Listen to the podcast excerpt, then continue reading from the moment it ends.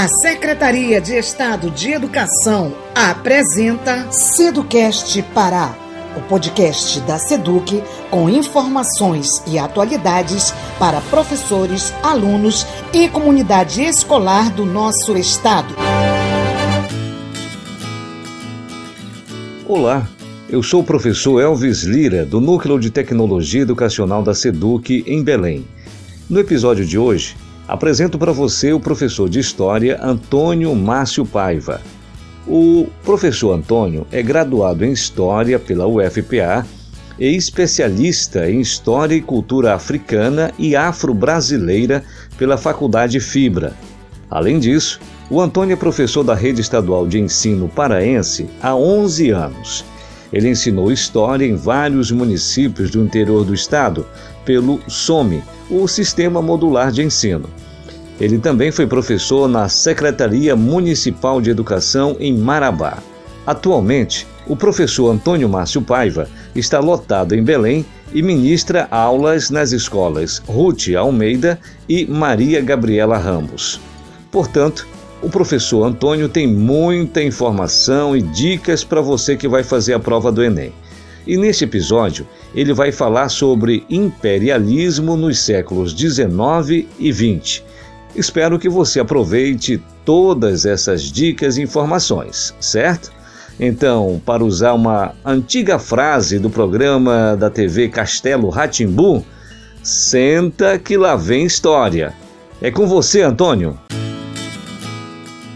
Vamos agora seguir com a nossa preparação para o Enem, trabalhando um tema que aparece com muita frequência nas provas de ciências humanas. Esse tema é o imperialismo dos séculos 19 e 20. O imperialismo é um tema base para o entendimento de outras temáticas dentro da história. Por exemplo, não dá para estudar a Primeira Guerra Mundial sem antes estudar imperialismo.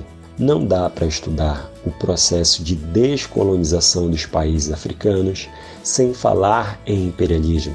Até mesmo a crise de refugiados que assola o mundo atual está relacionada à temática imperialismo. É por isso, meu caro aluno, que o tema imperialismo é tão relevante para o Enem. Entretanto, a importância desse tema vai além dessa prova, pois para muitos de nós historiadores e para muitos economistas, o imperialismo do século XIX e XX está na origem das desigualdades e do abismo que hoje existe e separa os países pobres e ricos no mundo. Ou seja, se hoje nós falamos em países desenvolvidos e subdesenvolvidos, se falamos em países de primeiro mundo e países de terceiro mundo, isso se deve, sem dúvida nenhuma, às políticas imperialistas dos séculos XIX e XX.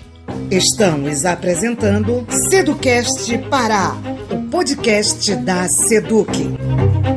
Mas afinal, o que é imperialismo?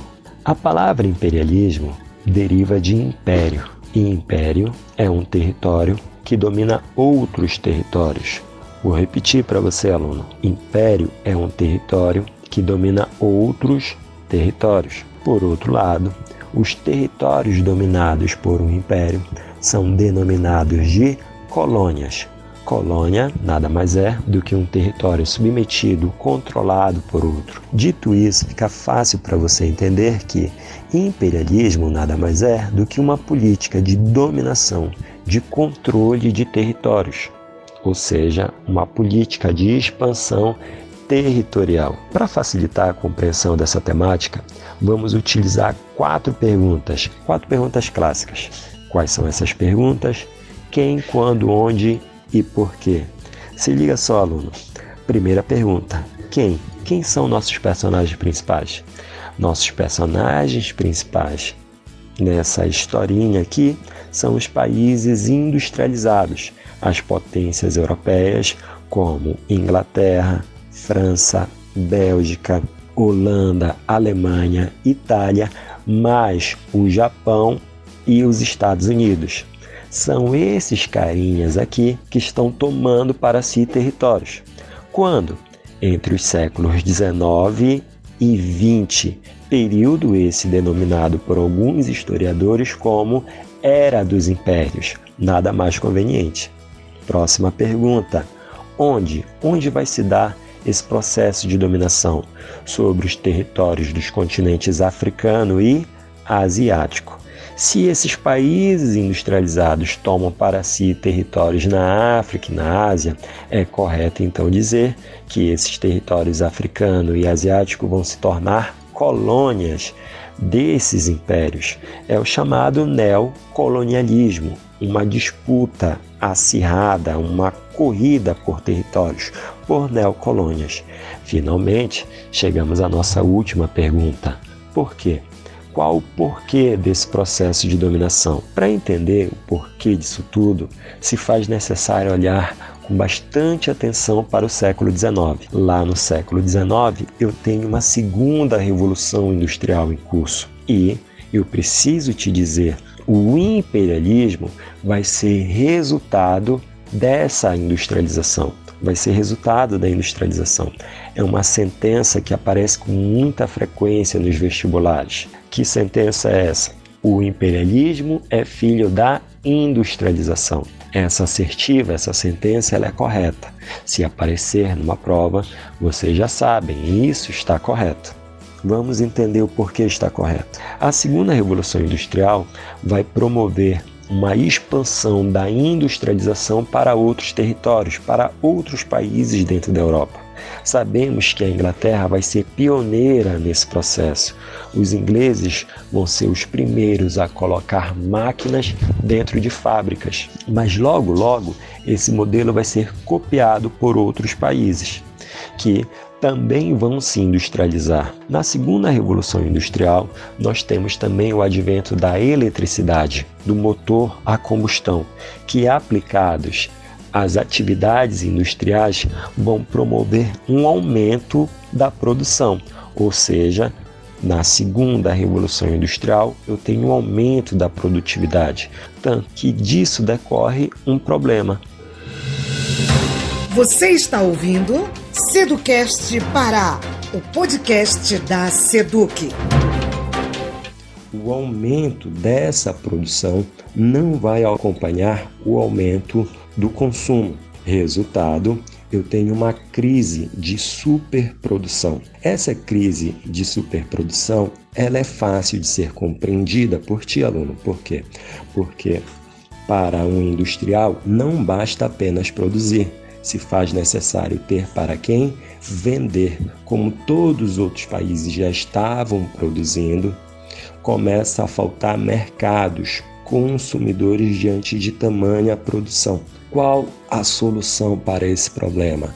Obviamente, buscar novos mercados, e esse se torna então o principal objetivo do imperialismo ao fazer com que esses países tomassem para si territórios, em verdade, o objetivo era qual? Era garantir novos mercados consumidores para as suas mercadorias, para absorver sua produção industrial. Além desse objetivo bastante claro, eu tenho outros, como assegurar as fontes de matérias-primas, uma vez que uma indústria não produz uma mercadoria do nada, se faz necessário que uma matéria-prima. A exemplo, uma fábrica de tecidos precisa garantir a lã, precisa garantir o algodão, que é a matéria-prima para produzir tecidos.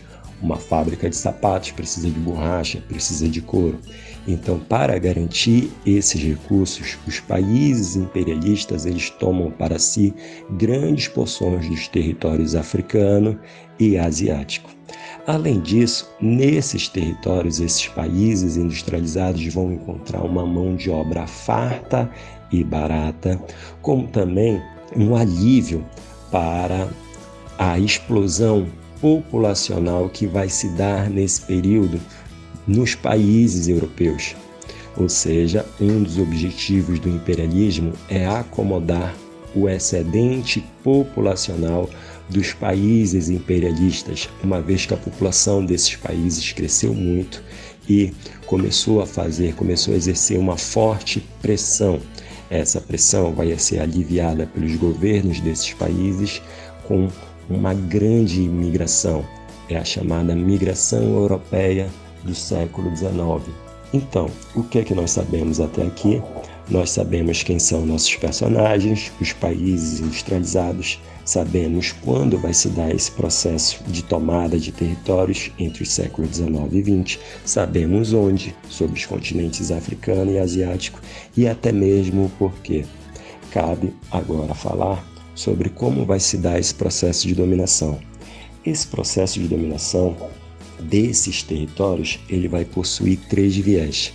O primeiro viés é o militar, é a chamada diplomacia do canhão.